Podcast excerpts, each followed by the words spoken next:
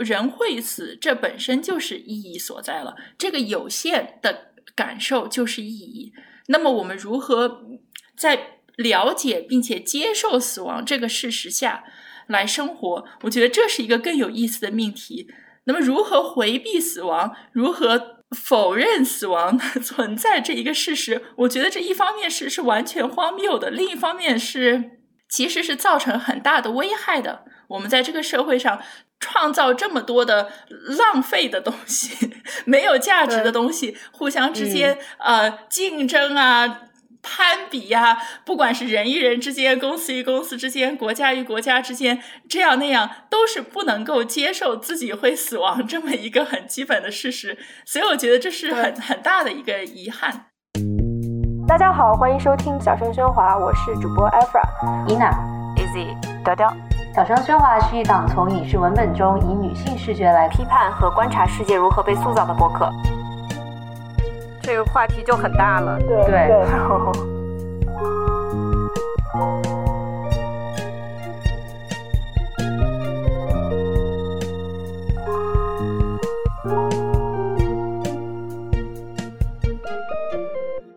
大家好，欢迎收听第四季第一期小声喧哗，我是主播伊娜。小声喧哗已经进入第四季，当我在键盘上敲出来这四这个数字的时候，感觉有很多情绪奔涌而出。谢谢大家从二零一八年开始的陪伴和支持，三年以来，这个播客已经组成了一个让人舒适、自由、有力量的社群。无论是制作节目和编辑沟通，再到听众群里和大家闲聊，和大家成为朋友，或者是偷偷搜索社交媒体上和小声喧哗有关的内容，这一切的一切都让我们四个觉得踏实、充实。不管你是追了四季的听众，还是刚刚对小声喧哗上头的新听众，我们邀请你和我们继续小声喧哗的旅程。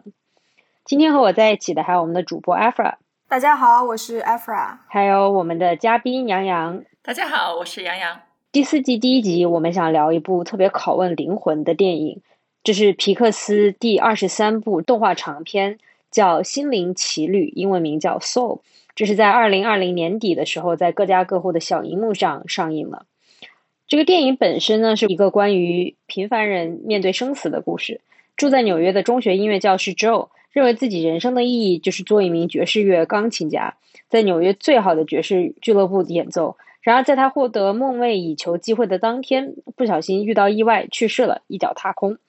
然后他来到了生之来处，叫 The Great Before。然而，他未完成的梦想还留在地球上，于是他一直想方设法回到地球。在一系列的波折中，他和一个不愿意投胎的特别顽固的一个灵魂二十二相遇。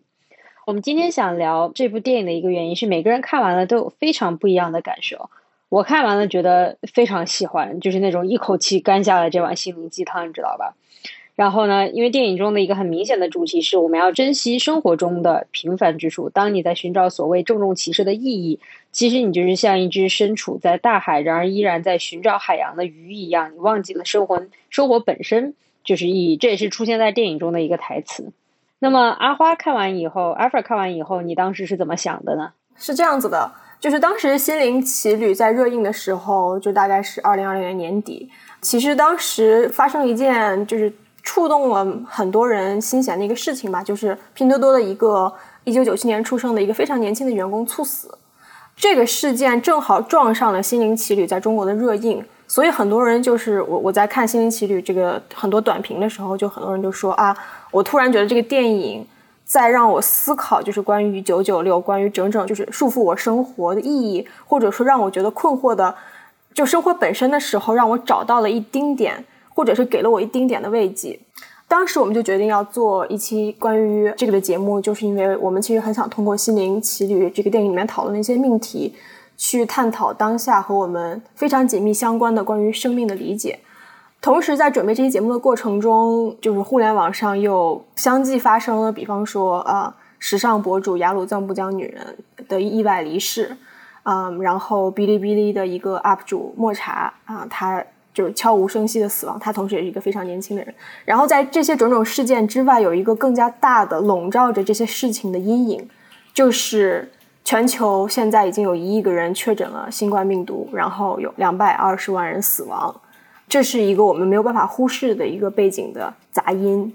其实说实话，就是看完这个电影之后，我自己是自己是心情比较复杂，因为我觉得这个电影让我在思考生死或者人生意义的时候，它把我拽进了一个相对肤浅或者相对局限的一个叙事结构，让我从一个非常非常具体的情境、非常具体的角度去思考人生。它让我觉得有种负罪感，好像说我不欣赏今天的秋天的落叶，或者说我不对明天能够吃到的。很好吃的一餐美食所心怀感恩的话，那我其实就是一个有罪的人，我其实就是一个傻乎乎的，已经身处大海，但是不懂得却不懂得感恩，或者是仍然在寻找大海的一个傻乎乎的一只鱼。就是这个电影的整个这个叙事结构，让我对自己就是比较执着的一些东西，或者让我自己之前对于很多就是人生或者生与死的理解。有一点点让我觉得就是疑惑，然后其实我在录这个节目之前，就是在整个下午其实都在想这个事情，然后甚至都是觉得就今天特别特别不想录，但是就是非常有幸请来了杨洋，因为杨洋他自己在自己的文字中，以及在自己的专栏里，以及他曾经在自己这种非常细腻的描写当中啊，频繁的会提到生与死，以及他自己个人的一些经历，所以我觉得杨洋应该是就是讨论这个话题的最佳最佳的一个人选。那杨洋，你觉得你看完你是怎么样一个心态？哎呀，不好不好意思，不好意思，不敢当。我这么说吧，我首先知道这部电影是就去年年底的时候，然后看到呃美国一个很著名的嗯黑人社会学家 Tracy McMillan Cotton。他发了个推说，如果我死掉了，千万不要让一个傻乎乎的白人女性借我的身体来寻找她生活的意义。然后我当时想这这么强烈的措辞，这啥意思啊？然后，然后，然后下面人家那电影当时刚出嘛，而且是 Disney 的这个，所以他当然他也是比年长一辈嘛，所以他的推友们还要问这是怎么回事，才明白哦，Disney 做了这么一个电影。所以后来呢，我就。终于有机会看了这个电影之后，我就觉得这个种族的这个问题肯定是在其中的。对，那么我就看到呃，《The Root》里面有一篇文章，就写的呃，我觉得写的还是挺好的。他讲到，就说这是一部电影，是一个黑人男性作为主角，但它不是一部黑人电影。那么这这个整个叙事是可以看出来，它是一个很很白人、很主流社会、很个人主义优越感的一个叙事。所以，所以这个电影让我看了之后，我觉得挺挺奇怪的，因为我开始的时候看到一些评论啊或什么，以为这部电影是讲人生啊、死亡怎么面对死亡的这种探索吧。因为之前有一部电影叫《Coco》，我非常的喜欢，就是一部我觉得，嗯，思考关于如何活着的人如何去怀念逝者。那部是是我觉得一部非常非让我触动很大的电影，同时也考虑到这个就是边界的意义，对吧？呃，死亡还是国界，这些都是呃，只有死亡是最永恒的一个边界，其他的国界线啊，其他乱七八糟的都是幻想出来的边界。对，所以所以那部电影我觉得很喜欢，然后可能我有一些不适当的预想吧，就不知道这个 soul 到底讲的是什么，结果看了之后觉得这个。这不是一部讨论死亡的电影，因为最后那个主角 Joe Joe Gardner 也没死掉嘛，而且我特别特别特别讨厌那个结尾。然后我看到之呃之前有报道上写到，就是这个电影本来的结尾就是 Joe Gardner 就死掉了。对。上他最后结尾接近结尾的时候，有一句话，我觉得是这个电影中比较感人的一句话，就是就让他让那个二十二号灵魂去地球，然后二十二号说 But then you don't get to，and Joe 说。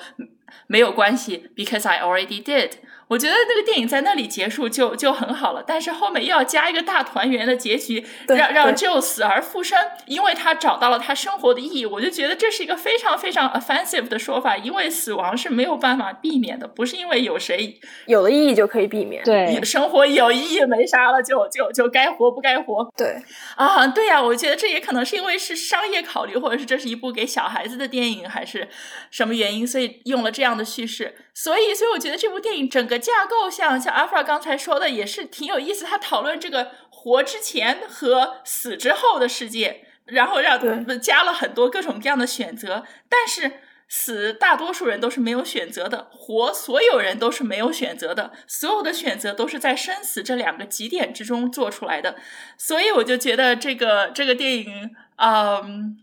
比较比较有意思，我觉得是一部制作上很精美的电影，但是我觉得在主题上，我个人是觉得很欠缺的。对，我觉得杨洋说的有道理，因为这毕竟是皮克斯拍的一部，怎么讲？它到头来还是一部动画片，可能想着主要是考虑到呃受众群体是小朋友，然后呢还有他们的家人，然后再加上过去的就是二零二零这一年，所有人都不管你在世界任何地方，很多人都经历了，比如说生死，经历了分离，经历了各种就是自己一个人在家自我隔离等等。然后呢，可能到年底就是一个典型的这种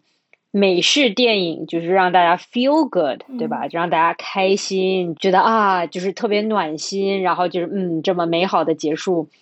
就是过去很糟糕的一年。但是我觉得这仿佛就是自我安慰啊，你是在自我安慰哦，一切都会变好的。今年出现的这些问题都是因为，比如说新冠病毒是一个无法预测的事情，对吧？但其实。新冠病毒虽然是无法预测，但是它所暴露出的很多问题其实是根深蒂固的系统性的问题，对吧？比如说各个国家意识到自己医疗系统的欠缺，嗯，然后呢，意识到社会的贫富差距以及贫富差距所让大家能够啊接触到的医疗设施等等的这种差距，就是其实它暴露出来了，是这整个世界是不 OK 的，嗯。但是你在年底看这么一部片，至少我当时看完就觉得还有点小感动，就是。啊，对啊，虽然比如说今年没有办法出去旅游，但是你看日子还是要过，我们的过的日子还是应该学会去感恩，学会去珍惜的，对吧？但我觉得这仔细一去思考的话，还是特别的表面的事情，对吧？我今天可以觉得说非常开心，非常暖心，开心睡觉了，但我睡醒起来，这个世界还是这个世界，世界没有在改变，还是有很多需要人去做改变的地方。对，我觉得这个电影它是设置在这样一个虚构的。美国或者是纽约的社会中，对吧？他没有种族歧视，也没有其他各种各样社会上的问题，所以这个 Joe 的一脚踩空了之后，别人没找到他身份证，他还获得了非常好的医疗，也不需要医疗保险，之后也没人找他要医疗费。是的，他也没有考虑到这个问题。我首先想到他，他进了医院了，为什么不去继续那份高中教师可以呃可以有医疗保险的工作？对啊，这些都是非常非常切实的呃一些问题。这个电影呢，都把它。抹过去了，那么就把这个对于生死的思考就寄托在这样一些非常小的表面上的东西。虽然这些小的表面上的东西是美好的，同时也是有意义的，但是这种美好与有意义是基于这个生活有基本保障的。所以我觉得电影里面有一个情节，我觉得特别有意思，就是那个二十二号那个灵魂，他很他很 cynical，对吧？他就觉得，哎，这个 Joe 生活那么糟糕。但他还想想想回地球想活，所以呢，这个二十二号想想想看热闹，所以才第一趟回地球。然后我就觉得这个挺有意思的，因为 Joe 的生活并不是很糟糕，他有一份稳定的工作，他妈妈也爱他，没错，是的，这个这个都他公寓特别好，我都特别羡慕他那个公寓。对啊，对啊，还还住那么大房子，对，自己一个人住还有钢琴呢。所以，所以我就觉得这个电影整体上它的。我觉得可能是他的面向的观众以及他的设置团队是出自这样一个一个一个中产或者是嗯相对比较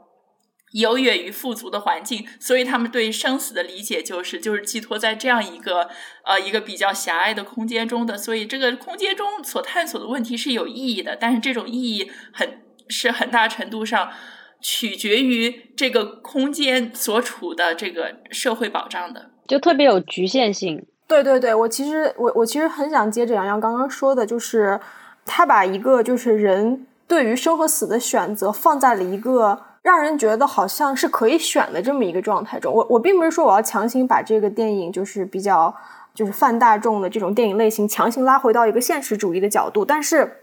因为我自己从小是在医院长大的，我妈妈是在手术室工作的一个麻醉医生，我小时候就经常没人看我，所以我会经常和她。在他的那个呃，就手术室外的那个医生休息的那个可以睡觉的地方，然后我去过夜，然后去睡觉，和医生们一起去吃饭，然后同时，比方说我妈妈就是要让病人的家属去签某些同意书的时候，就他跟病人的一些对话，我也都能听得到。然后同时，我小时候也经历过很多很多，就是在那个医生的休息室写作业的时候，突然哎急诊来了，比方说一个矿工不小心把自己的身体绞进了。一个机器里面，然后现在生命垂危，或者是一个老太太，就是不断的失血，然后不断的输血，然后最后从医生嘴里面的描述都是，就老太太身体里面流出来的血液都不是红色的，而是黄色的。就是我从小到大其实耳濡目染这种真实的这种医疗环境或者真实的医院每天所要经历的这种关于人的生和人的死这种稀疏平常的残忍，所以就是我觉得我很难接受这个主角他在面对这种生或者死，还有在医院的情境、在医疗的情境的时候所表现出来的这种。舒适和富足和坦然，因为因为说实话，就是我我觉得我在美国这样一个国家，哪怕我自己出了事情，然后我需要叫救护车，我可能脑子里面想的就是救护车这笔钱很多呀，没有人敢叫救护车，对，没有人敢叫救护车，哪怕我是一个生活非常舒适的，我在对吧，加州的某某个科技公司工作，然后我自己的收入可能是相对于很多人来说是一个比较舒适的这样一个收入。但是我觉得，我甚至在面对危危险，我甚至在面对生死的时候，我可能脑子里面想的是赤裸裸的生活的挣扎。所以，就是我觉得这个电影可能让我气愤，也不是说气愤吧，就是让我觉得没想通的原因是，我在思考生死的时候是不能在他这样一个设置的非常梦幻的一个场景中去思考问题的。就我觉得这是一个非常不公平的事情。为什么你要让我在一个如此美妙、就如此之美妙、如此之就是站着说话不腰疼的情境下？去思考生死呢？因为就是你思考生死的时候，完全就不是这样的呀，对对吧？你刚刚说的这些非常把它具象化，就是你想想，Joe Garner 他一脚踩空一个就是井盖，他没看到井盖没有盖上，然后他掉进去了，那这很有可能是骨折呀，对吧？他自己在就是从这个 The Great Before，他往地球上看，看到自己躺在病床上，他是真的是站着说话不腰疼，因为他腰不疼，他是一个没有他没有办法感知自己。的身体所经受的这种痛苦，对吧？因为你想想，如果一个人踩空井盖掉进去骨折了，然后你在病床上醒来，你醒来的那一刻应该是非常痛苦的，对吧？你第一，如果是我，我觉得我的第一想法是说，我是谁，我在哪儿，然后是完了我要给多少医疗费，而不是说天呐，我今晚还要演出。对，我觉得这个电影很大的一个问题就是他在讨论。寻找生命意义的时候，他跳过了病痛，他跳过了金钱，他跳过了我们明显能够感知到的一些挣扎。就我我看到就是很多豆瓣短评，就是说很多人就说啊，我每天九九六，然后拼多多的这个年轻员工去世，然后我自己很受到震动。我看完这个电影之后呢，嗯，我突然感觉挺好的，但是这种好的感觉只持续了五秒，五秒之后，我还是被拽回了现实，我还是会觉得。我自己某天是不是也可能就像拼多多那个非常年轻的不幸的女性员工一样，我也哪天就猝死了呢？就是大概都是说着说着一样的话。然后我觉得我在反思这个电影的时候，我也非常同意，就是这个电影给我的暖心的时刻可能只有五秒钟而已。嗯嗯，我觉得那我们可以借此机会来聊一聊我们对于生活的理解，就是这种生活的意义的理解。因为这一部电影它一开始想要告诉我们的就是。Joe 的人生梦想就是成为爵士乐钢琴家，对吧？然后呢，他甚至死了以后也是想要回到地球去完成他这个梦想，因为这对于他来说就是他生活的意义。当然，在电影的结局的时候，到结尾的时候，他和二十二的这个旅程让他意识到，生活的意义不在于这个梦想，而是在于生活，生活本身就是生活的意义。那么，我很好奇，大家大家怎么看？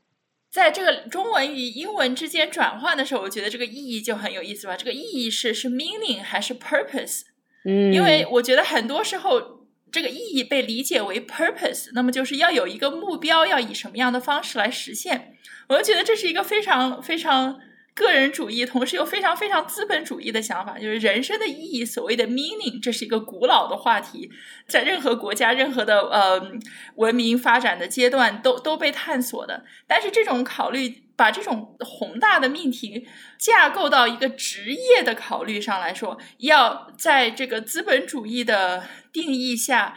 做什么一份工作。然后获得什么样的成就，获得怎样的物质条件，所以这样呢才是实现了一个意义。我觉得这是一个这是一个非常非常有意思的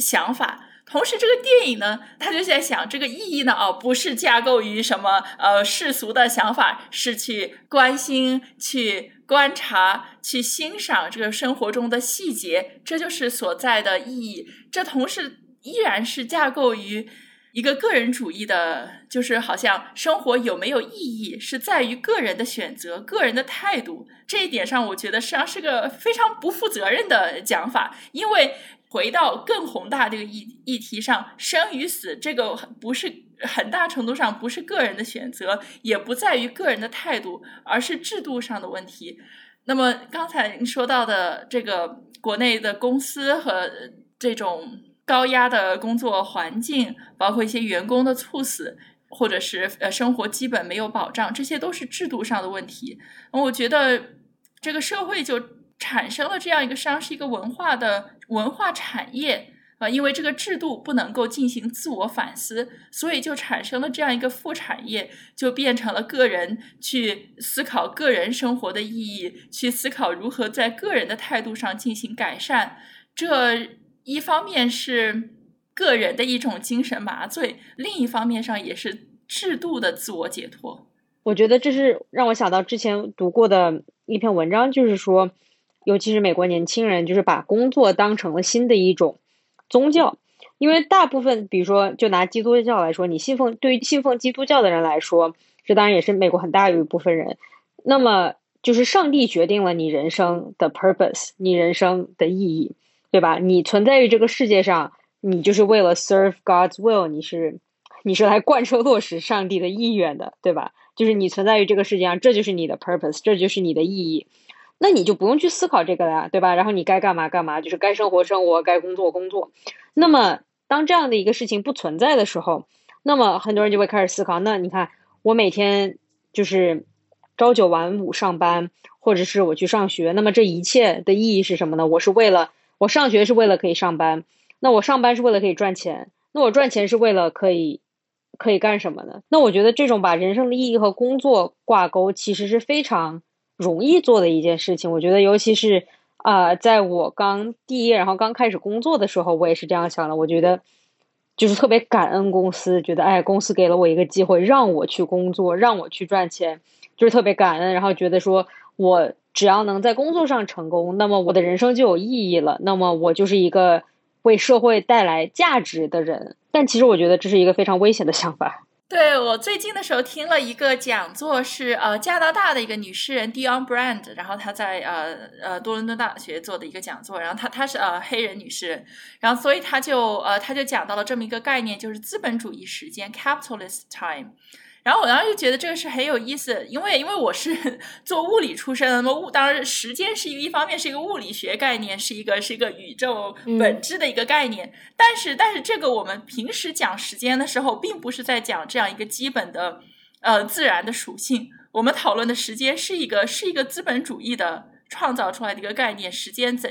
一个人的生命怎样被分割，然后以怎样的方式来来实现价值？然后，所以呢，Dion Brand 就说到，他作为一个艺术家，作为一个诗人，那么他的工作就是从资本主义时间中夺回他生活的时间，夺夺回他生命的时间。然后，我就觉得这个这个概念是。啊，是很深刻，同时又又很有震撼力的。我有时候觉得我自己作为做学术，同时写作，那么我 活的真实，并且活的自由，也是一种一种一种反抗的方式，也是一种从资本主义时间里夺回自己生命时间的方式。对对，就是说，我们把自己的职业，或者把自己所做的事情，或者把自己的生命价值分割成时间，然后且把它标注上价码。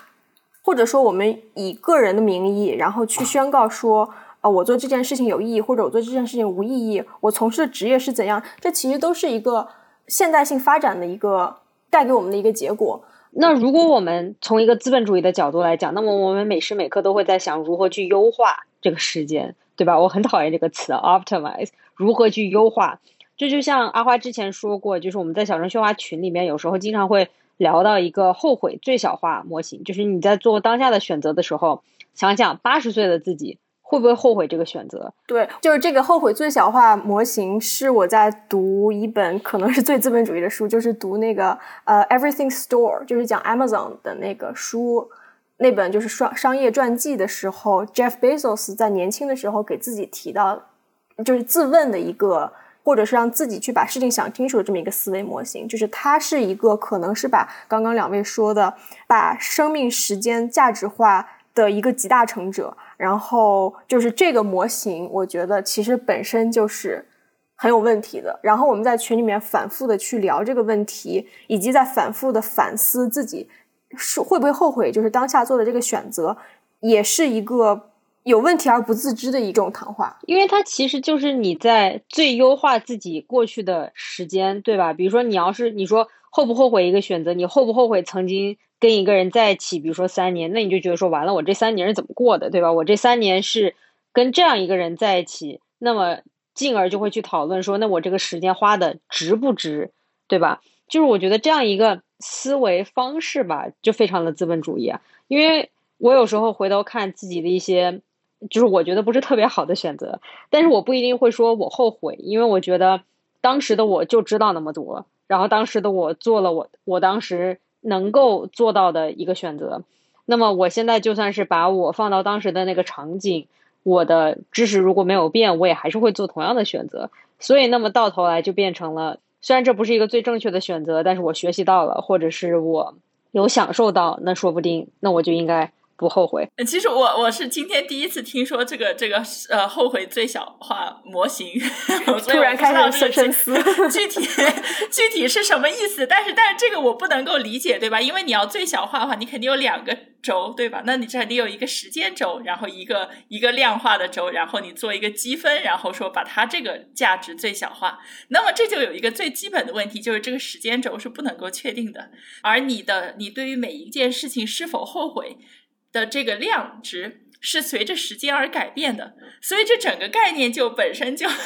就 就就比较没没有道理，对不对？那么这个之所以有有人会想出这么一个模型的一个很基本的。出发点就是这个人认为他是不会死的，或者是这个死亡是很遥远的，所以他就会想哦，把我的这个人生投到这么长的一个时间轴上，然后我来算啊，这个我我后悔不后悔现在做这件事或那件事？但是他有可能明天就死掉，对不对？这是很有可能的。所以，那么他就有这种想法，我觉得是我一说觉得这是一种非常非常奇怪的想法。啊，尤其是现在这些技术上的问题，大家去想以什么样的技术的方式来来延长生命，用什么样的技术的方式来转换生命，包括之前啊，就几天前呃或几周前有一个报道是。IBM 还是哪一个公司说呃啊微软对微软，微对对 Microsoft 做了这么一个 生了这么一个专利，要要把一个社社交群体上这个发的各种各样的推啊帖啊啥玩意儿都都收集起来，这样就可以把这个人做成一个虚拟的人，然后将来如果这个人死掉了，可以把这个虚拟人卖给他怀念他的人。这不是黑镜就是 Black Mirror，黑镜里面有这么一集嘛？大家就在讨论说这个 Black Mirror 里面已经做过这么一集，我觉得这是一个非常非常奇怪的。想法就是这这是很可怕，又同时又很很荒谬，因为因为死亡是是人最基本的一个一个事实。既然我们在讲电影上有一呃或者是电视，我觉得《The Good Place》最后一季。最后一季的最后，对吧？讨论的我就觉得是非常非常好的一个讲法，就是因为《The Good Place》本来讲的就是人死了之后去的地方，但是它是用来影射社会的。那么它最后给的这么一个很很重要的想法，就是人去了天堂之后，反而失去了意义了，因为这个那里就没有时间了，人永远都在天堂。所以最后做的方法就是让这个天堂有一个终点，在那里的灵魂最后可以离开。天堂就没有时间的概念了，什么都没有了，就消失。然后我就觉得这是非常感动，同时又很深刻的一种讲法。那么他就是来影射这个社会，像像 Tony Morrison 在他的诺贝尔奖的呃获奖感言中就说到，对吧？We die, that may be the meaning of life, but we do language, that may be the measure of life。所以，那么就是说到人会死，这本身就是意义所在了。这个有限的感受就是意义。那么我们如何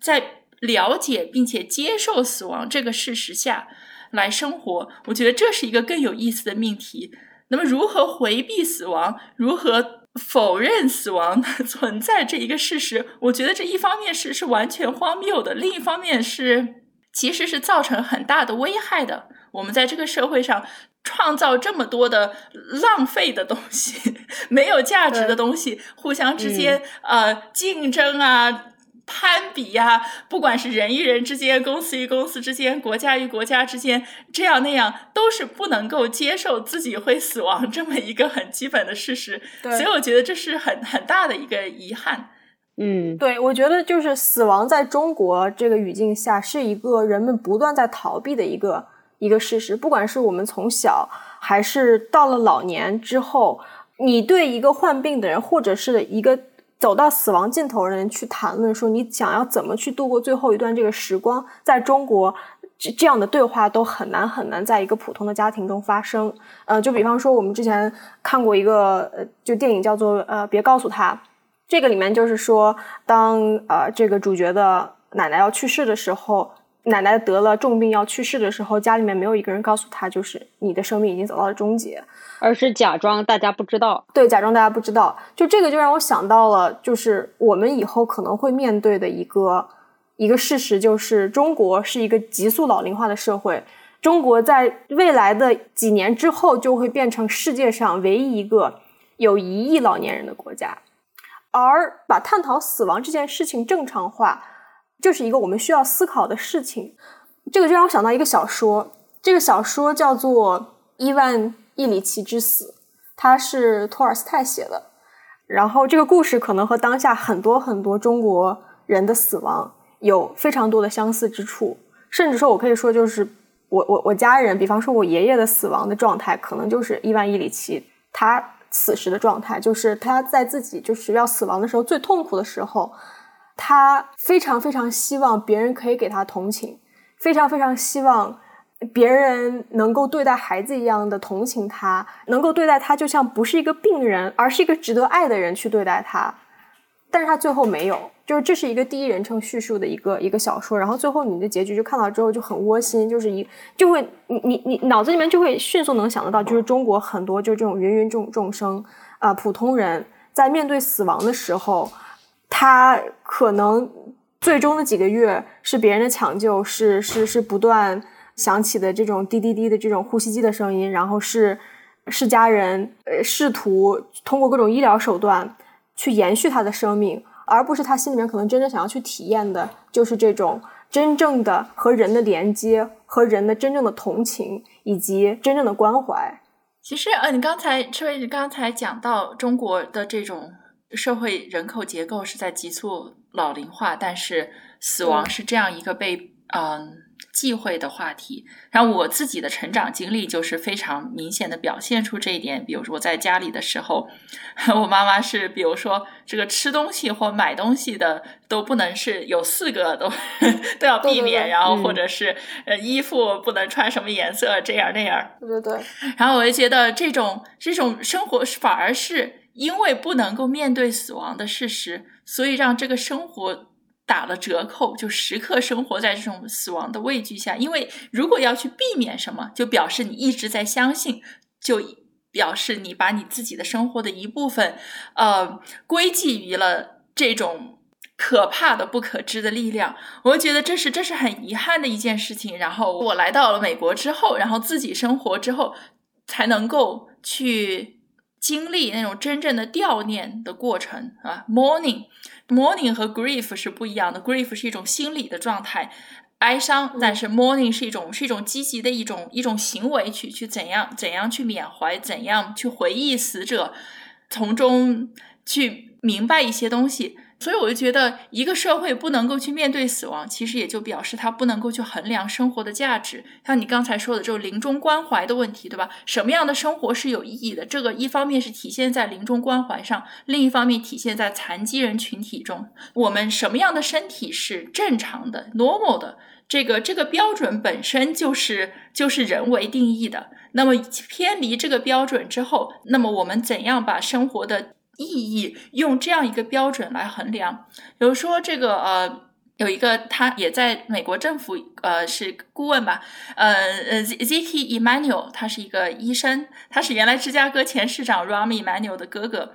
然后呃 Ziki Emanuel 在一一四年的时候写了一篇非常嗯反响很大、争议也很大的文章，在大西洋月刊里写到他为什么呃他只想活到七十五岁。就是说，他七十五岁以后，如果生病之后，他就只用止痛药这些让他不难受的东西，但他就不想再活。他的意思就是，他认为七十五岁之后的生命就是没有什么意义的，因为不能够做这种什么创意性的工作，因为他是医生嘛，又是教授，又觉得这个这个到七十五岁之后就就不好使了。当然，这一方面他是写他个人的想法，那么他当然他个人想怎么活是他个人选择，他有权利这么做。但另一方面，因为他是这样一个。声望很高的医生，同时又是政府顾问，所以呢，啊，他这个文章又发在《大西洋月刊》上，那么这个文章就就有有社会影响，那么这个社会影响就对于残疾人群体就就产生了非常大的负面影响，所以就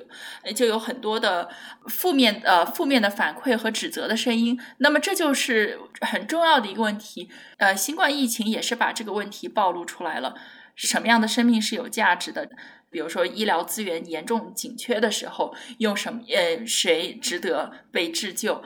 觉得这些问题虽然在这一刻被暴露出来是极大的伦理问题，但是同时退一步的时候，实际上是是更是更大的社会问题。为什么医疗资源会匮乏？我们有这么多飞机、导弹、大炮，这些资源不匮乏，但是医疗资源是匮乏的。那么，我觉得这些这些问题是。是是需要思考，但我觉得没有被足够思考，还是因为这个社会整体对死亡是避讳的。对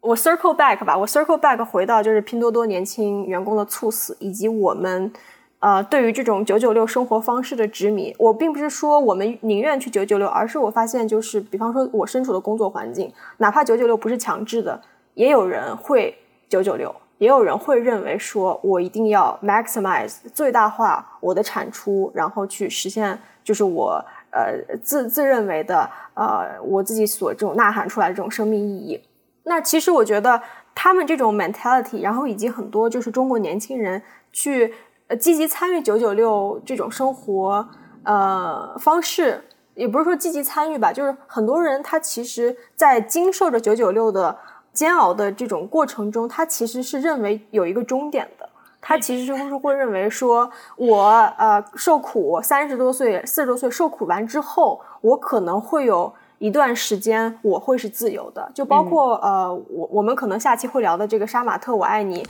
杀马特我爱》里面很多这个年轻人，然后他去这种深圳啊、东莞、呃广州的工厂打工，然后这个工作条件就极其之恶劣。但是他依然想到的就是我现在受住了这些，我现在活下来了，那是为了以后的我的人生能活得相对自由一点，就是是有这样一个 mentality 在里面的。就是虽然我我的确承认说，有些人很多人这样想是因为他们没得选，但是其实就是还是绕回到我们刚刚说的，就是我们如何去处理说，当你意识到你的生命的终结是在某一个阶段一定会发生的时候。你还会不会用这样的思维模型去思考？就是把你的人生分段，然后说我第一段受苦，第二段享受，或者说你把它就是非常草率的当成一个逐渐推进，或者说逐渐变好，或者说逐渐我通过做什么什么事情可能会变成什么什么样的这样的一个想法。我觉得如果按照杨洋刚才说的，就是如果你明天就死了怎么办呢？那你就一直在受苦呀，你的人生到这个阶段就是一直在受。对，没错。对吧？但是如果你说你要是一直享受，一直享受，那这也感觉不是一个特别可以可持续发展的一个事情，不是特别 sustainable。我觉得对于我我个人的理解来说，就是过一天是一天。就虽然我这么说啊，但是我这个人是一个非常就是我需要知道我接下来三周是在干什么的。我没有办法，嗯，比如说如果我。下午五点在沙发上玩手机，然后有一个朋友，很好的朋友问我说：“走，咱们去吃饭吧。”就现在就去吃饭，就是在不考虑疫情的情况下，就如果说走，咱们现在就去吃饭，我很有可能是拒绝的，因为我没有做好这个心理准备。我在昨天睡觉之前没有说，我那一天接下来的这一天，等我睡醒了以后，我是要去外面见人的，我是要跟朋友吃饭的。这是再好的朋友，我也可能会去拒绝，对吧？但是 随着年龄的增长，我不断的意识到。就是有些时候确实是没有办法去做计划的。我觉得，包括从国内读书，然后再到美国读书，再到美国找工作，然后再加上就是每次遇到签证这种问题，就是每天都有新的挑战，每天都有新的难题。很多时候就是那种上天给你出了一道题，你都没有读懂题，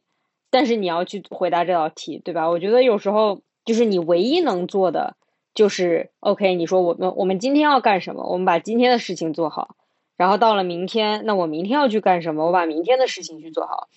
我知道我自己是一个非常容易焦虑的人。比如说我那天就在跟 A Z 聊天，我说怎么办？我说我以后想要在城里养孩子，但是我男朋友想要去郊区养孩子，怎么办？啊，他说你现在操心这些有意义吗？就是这婚都没结，孩子都这八字都没一撇呢，你现在操心这个有什么意义？对不对？就是说不定孩子出生以后，你的想法会跟现在完全不一样。所以总而言之，就是我觉得，就是活在当下，然后过好每一天，其实还是很有意义的一件事情。对，刚刚伊娜说的，她自己对于人生未来或者是当下生活的这种接接纳和体验，其实基本上印印证了，或者说基本上是。是和嗯这个心灵奇旅里面的一个主题是比较吻合的，但是说实话，就是我我我其实这件事情我还没有完全想清楚，就是说人一直在就不管是之前漫长的宗教传统，还是我们自己的传统而言，就是我们总会认为有一个就是更加超越的一个存在，或者说更宏伟的一个一个东西存在，然后我们一定要去不断的。去寻找这个东西，从而能让就是人类和个体彻底的，就是所谓的自我实现。就其实我我我觉得，比方说我我觉得我自己我算是一个比较热爱写作的人，然后杨洋也在就是不断的写作。就当然了，杨杨洋是就是已经是一个非常非常有名的呃一位一位一位作家。但是我其实我觉得就是其实呃就像奥威尔说的一样，就是写作它其实是一种就是 ultimate egoism。就是一个非常极端的个人主义，然后其实很很很大一部分程度上，你写作的时候，你其实是在抱着这样一个让个体圆满，或者说一个自我实现，或者说你想把自己的一部分留在一个地方的一个想法。就我不知道杨洋你有没有这样的感受？对啊，其实。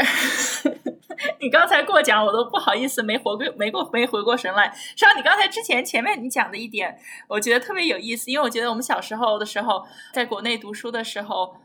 呃，老师喜欢说，哎呀，小，因为我妈妈是小学老师，她就特别，她当时小学的时候，我一个同学，他爸爸妈妈呢就比较惯他吧，然后我妈妈呢，然后他爸爸妈妈就说要要给他一个儿子一个一个快乐的童年，然后我妈就老把他们家当反面教材，说，哎呀，一个快乐的童年，但你看你家儿子学习那么差，现在有个快乐的童年，将来一辈子都很都要都要很很悲催。然后我妈觉得这是一个这是一个负面的教材，然后她就认为呢，这个你看你要现在她。啊，他要在，他会在班里讲什么？你现在要辛苦了，然后将来你要多少年都是可以享福的。你要现在享福了，将来多少年都是辛苦的。他这个说法呢，小学老师讲，中学到大，呃，特别是到高中的时候，老师特别喜欢讲什么？到了大学就轻松了，所以你现在努力学习，高考考好了，就将来就可以轻松了。然后到了大学，所有人就不知道人生的意义了，对吧？那我博士五年多前就已经毕业了，对吧？然后又又呃又做博士后研究这么。多年，我就发现，这所有该读的书文凭都已经全部读尽了的时候，我就可以很诚恳的说，这个如果如果是想努力，是任何时候会越往上，所谓的这个上走是越辛苦的，是绝对没有没有下一步就更轻松。但是任何时候，个人都是可以选择去更轻松的。如果你想什么时候享受生活了，都是可以的，这是个人的选择。所以我觉得。这更大的一个问题不是在于什么时候享受，什么时候吃苦，包括呃阿弗之前说到的这些呃呃九九六生活状态的这些年轻人认为啊现在是在辛苦了，就为了将来享福。但是我觉得更本质的一个问题是，对于他们来说，什么是辛苦，什么什么什么是享福呢？对吧？如写作对于我来说。是非常非常辛苦的一个工作，这不仅仅是一个脑力的工作。我觉得写作，我一直觉得是个 endurance sport，是一个持久持久性的一个一个体力劳动。呃，是我虽然做做物理那么多年，但是我从来没有遇见过，呃，比写作更挑战我所有身心心智所有东西的活动，并不是说我写的好，只是说。就是写作本身完全不考虑任何其他的评价，这个这个过程本身是非常非常辛苦的。但是我发现后来我我所以我看很多其他真正的著名作家的什么回忆录啊，或者是什么写他们写作的感受，然后才知道哦，原来 I'm not alone，大家写作都很辛苦的。说做艺术的人都不喜欢，都都 在做艺术的这个过程中都是非常非常讨厌这个过程，或者是不是讨厌，但至少在这个过程中是受非常大的折磨的。但是这个折磨的本身是带有巨大的意义的，所以这就是。颠覆或者是挑战这个所谓的享受或吃苦的概念。什么是享受？什么是吃苦？这个取决于个人想要什么。所以，写作是非常自私的一种行为，因为一方面就意味着你认为你有话可说，另一方面你要认为是有别人别人要花时间来听你说话。这两点都是呃都是很自私的想法。但是我之前一直做物理的时候，也是很自私的想法；做科学也是很自私的。这个自私是在于你要认为为什么人类是这个种族要要探知宇宙所有的奥秘呢？这个 前提是完全可以不成立的。呃，这个宇宇宙是怎样运作，不在乎人类是否探索，它还是这么运作。所以认为自己值得知道宇宙最最深刻的奥秘，或者是值得去为此。去探索，这本身也是很自私的行为。自私本身并不是错误的。我觉得很多时候，这个社会把自私认为是负面的，是因为这个社会制度太不公平了。所以呢，让让大家不能够去撇开或者是抖掉这些不公平的架构，去看最本质的东西。所以呢，就塑造了这样一些虚假的道德标准，来来掩盖最最本质的东西。嗯，所以，所以我在写作的时候也会去想这个问题吧。这是一个，这是一个写作上的伦理的问题。谁的故事我在写？嗯，我所处的这个社会中的权力架构是怎样的？那么，我写的这个故事是否呃是否对得起我的良心？同时，是否能够真实的反映这个权力架构？并且，我认为，在一个不公的社会中。对于权力架构，那么我个人的选择是符合良心的做法，是要永远站在弱势的一边的。那么，所以我觉得这个电影呢，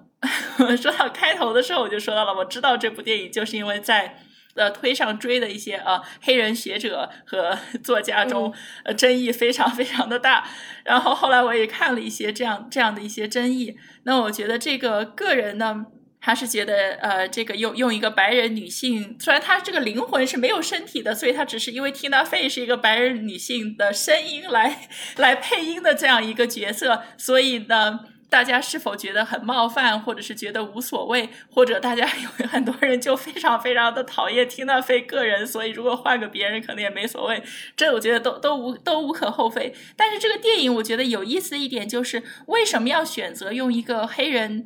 男性来作为做主角的，因为这个故事如果换成一个别的种族，哦，设备是就是换成一个白人男性高中教师，把其中一些呃边角的什么理发店这些刻意的黑人生活文化的这种标志性的东西换掉，这个电影本身没有没有没有区别。对，而这个电影用了一个黑人的主角，但是。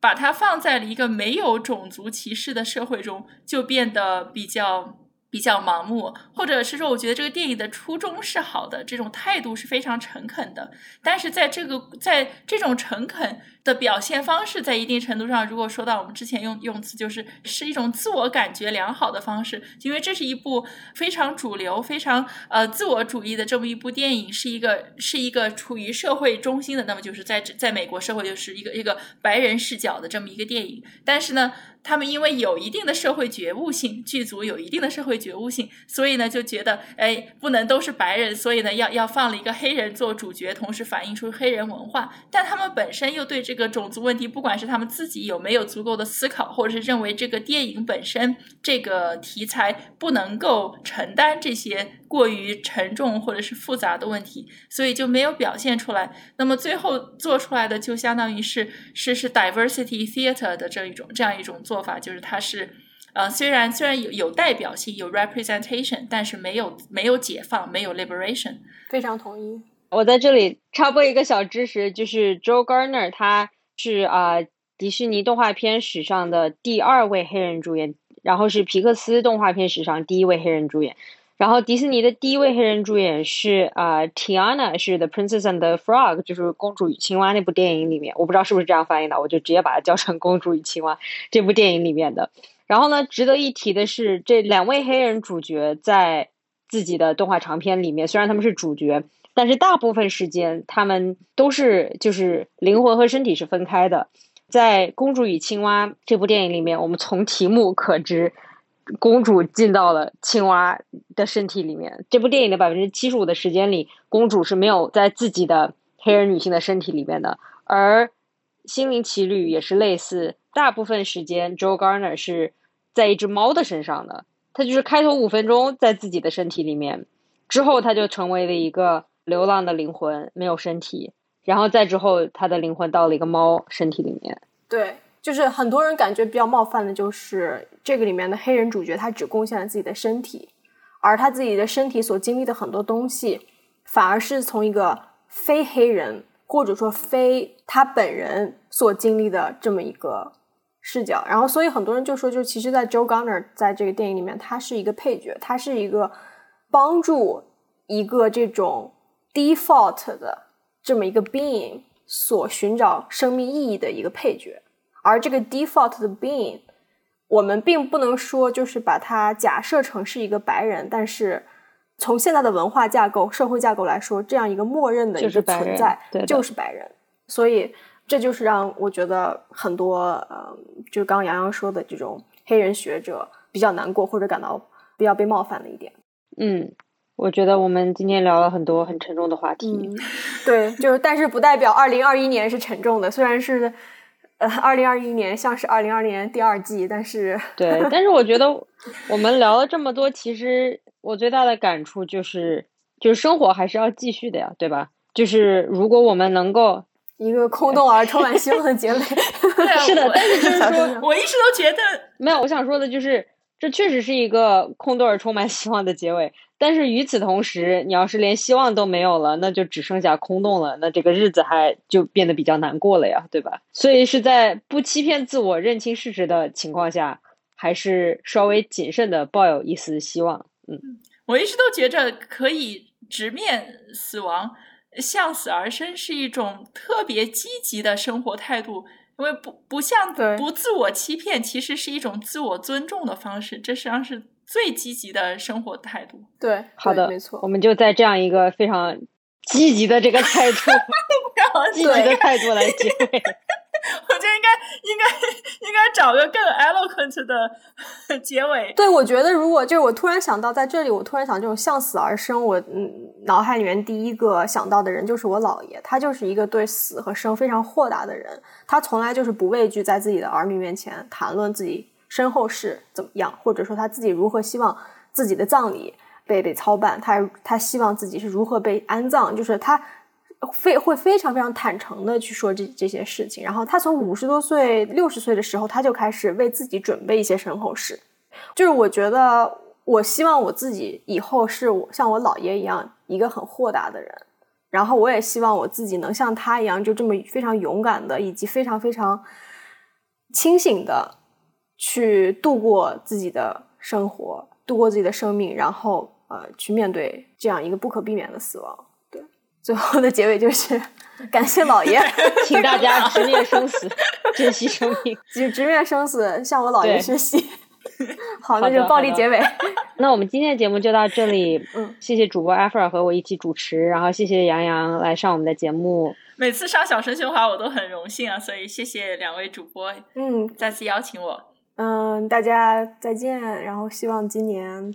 大家可以开开心心，多听小声喧哗。